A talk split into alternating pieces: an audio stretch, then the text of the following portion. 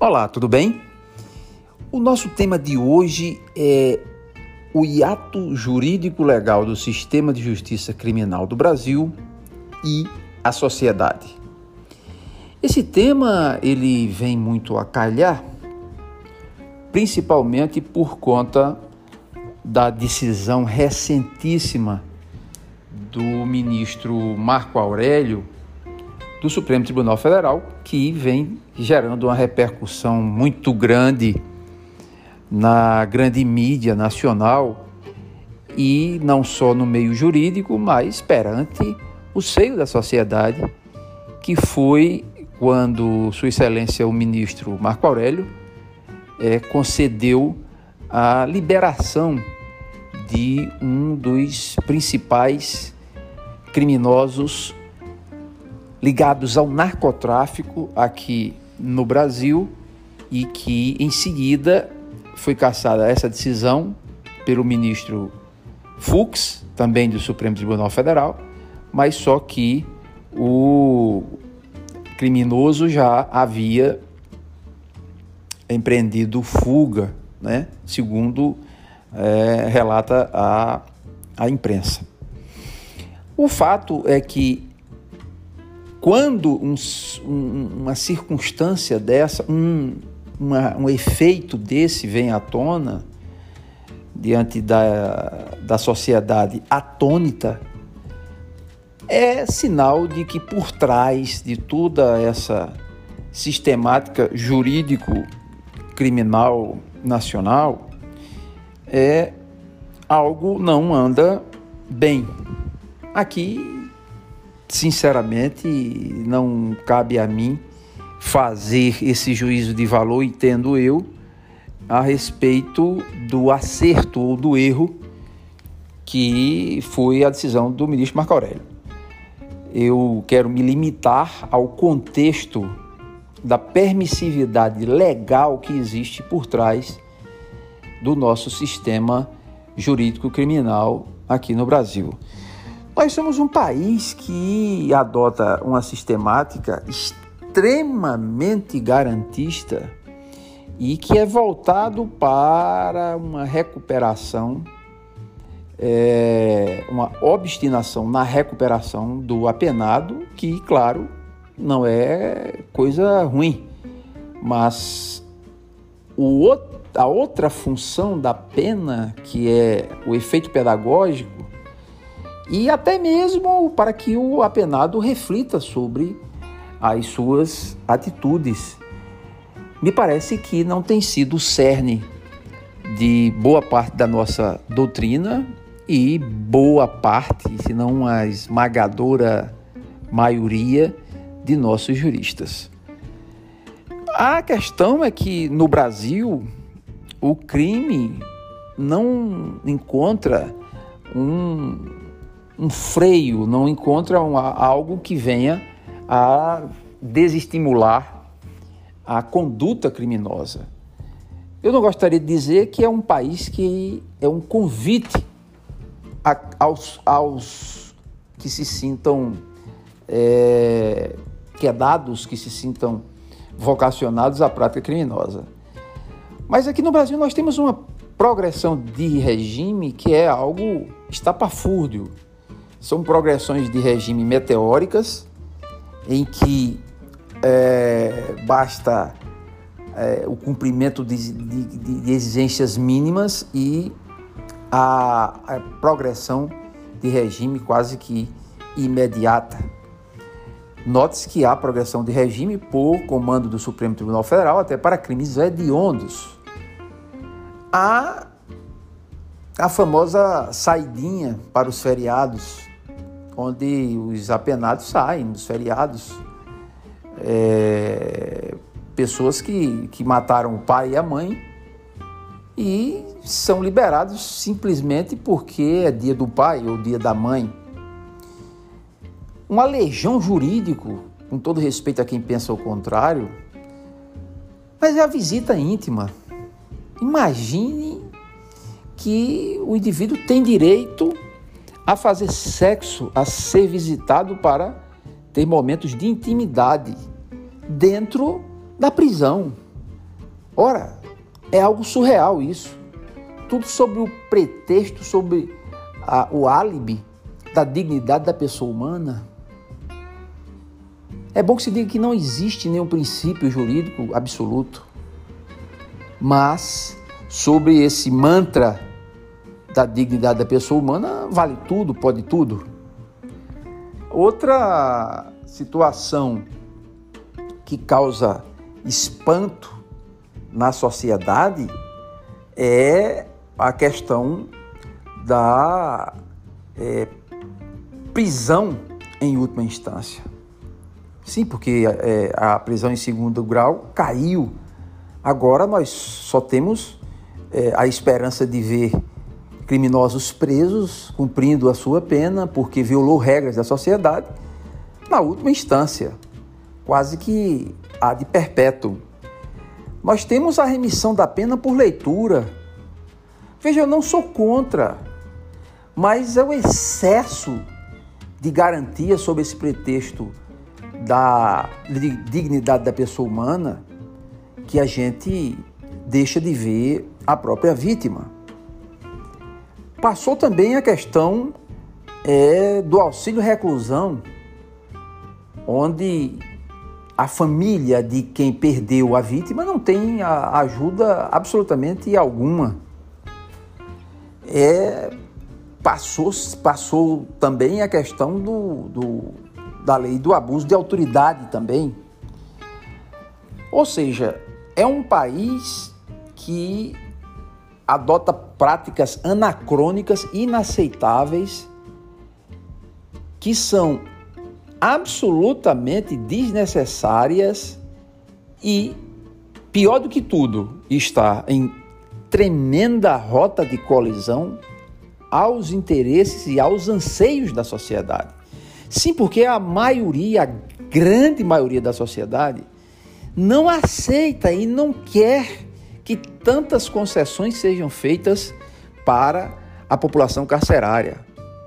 Ah, Ricardo, você quer que a população carcerária não seja beneficiada? Não, não é isso. Chega de desonestidade intelectual. O que nós vemos aqui no Brasil é que pega meia dúzia de formadores de opinião alguns intelectuais ou pseudo-intelectuais de plantão que querem ditar regras e contamina com as melhores propostas, é, aparentemente, contamina a formação do pensamento e se contrapõe de forma absurdamente antidemocrática daquilo que a maioria, a grande maioria da população espera e quer, exige e merece receber do Estado juiz, ou seja, do Estado que aplica a lei e que promove um sentimento de justiça e, por derradeiro, a pacificação social.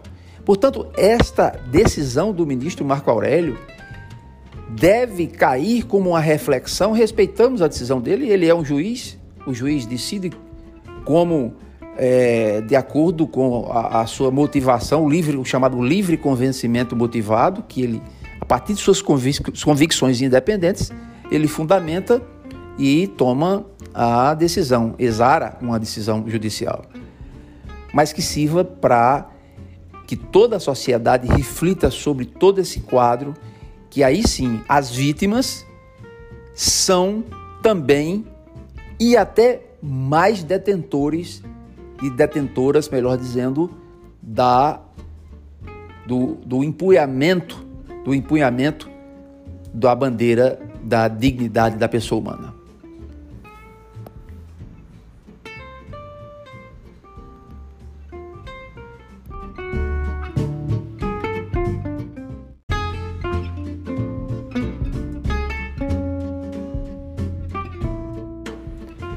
Olá, tudo bem? O tema de hoje do nosso bate-papo semanal, do nosso gostoso bate-papo semanal, será a pesquisa eleitoral e a sua divulgação. Todos sabem que esse instrumento que é muito utilizado na política, não só na política, mas é, em outros ramos da atividade humana, no comércio, né, as pesquisas eleitorais para disputas que não, seja, que não sejam da política partidária, né, para disputa de conselhos, dis, disputa para agremiações e a aferição através da tendência de voto é, é, dos candidatos através desse meio científico, matemático, é, estatístico, científico que é a pesquisa eleitoral. Pois bem, aqui no Brasil, como não pode deixar de ser em matéria de política, nós precisamos ainda, nós carecemos enormemente de um amadurecimento. E quando eu falo do amadurecimento, uh, dos instrumentos, das ferramentas que são utilizadas nos processos eleitorais, político-eleitorais, da política propriamente dita, política partidária, atividade democrática cidadã da governança dos entes é, estatais, eu falo também do amadurecimento da, do uso da política e da como você vai interpretar essa utilização desse instrumento que é a pesquisa eleitoral. Ou seja, como há de ser interpretado um resultado de pesquisa eleitoral, em que tempo essa divulgação desse resultado da pesquisa eleitoral será é, publicizado e também qual o impacto que essa publicidade trará sobre, é, o, sobre melhor dizendo, o eleitorado é, que, como a gente é, acabou de falar, da maturação que está precisando do amadurecimento cidadão, do amadurecimento republicano, do amadurecimento democrático, que o nível sociopolítico, cultural, sociológico da nossa população ainda está em fase de desenvolvimento. Eis um fato. Senão nós não falaríamos em compra de voto, por exemplo, em corrupção eleitoral escancarada que existe que todos os anos são instaurados processos para se apurar os abusos, se apurar as condutas é, ilícitas no campo eleitoral. Então, o questionamento que a gente lança nesse tema de hoje é justamente esse tempo em que é divulgado, até quando pode ser divulgada a pesquisa eleitoral. Pela legislação eleitoral brasileira, essa pesquisa eleitoral pode ser divulgada até a véspera, sem problema nenhum. E depois do pleito, você tem a divulgação do chamada pesquisa, da chamada pesquisa boca de urna.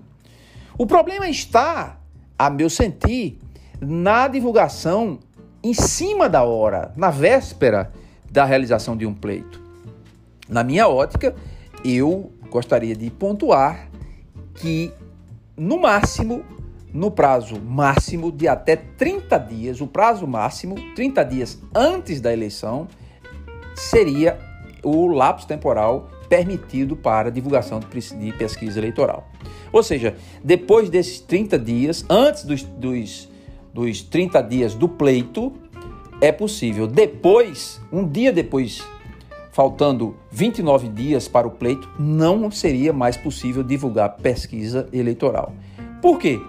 Para evitar o chamado voto útil, que ele existe quando o eleitor não quer, entre aspas, perder o voto. E o que é perder o voto? É não votar no, no candidato que não tem chance de ganhar. Por conta daquela ideia que muitas pessoas têm de querer levar, entre aspas, de novo, vantagem em tudo, fecho aspas.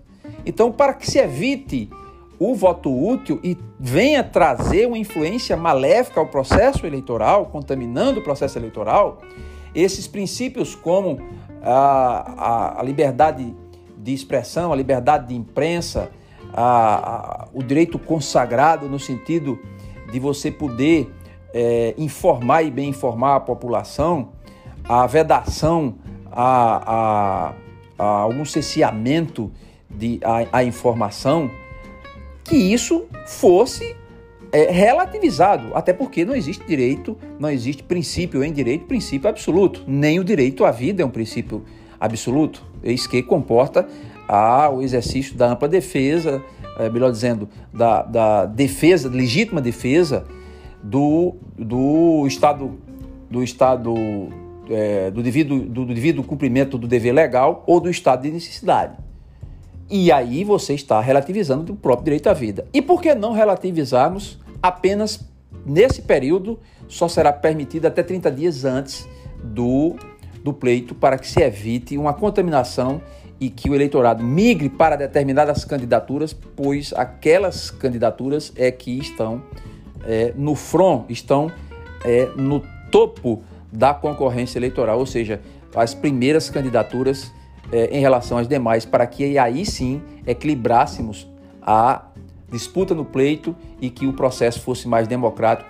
E aí, aí eu digo, exclusivamente durante esse período de maturação político-democrática brasileira. Amanhã, digo, 5, 10 anos, poderia se rever isso. Essa é a minha opinião.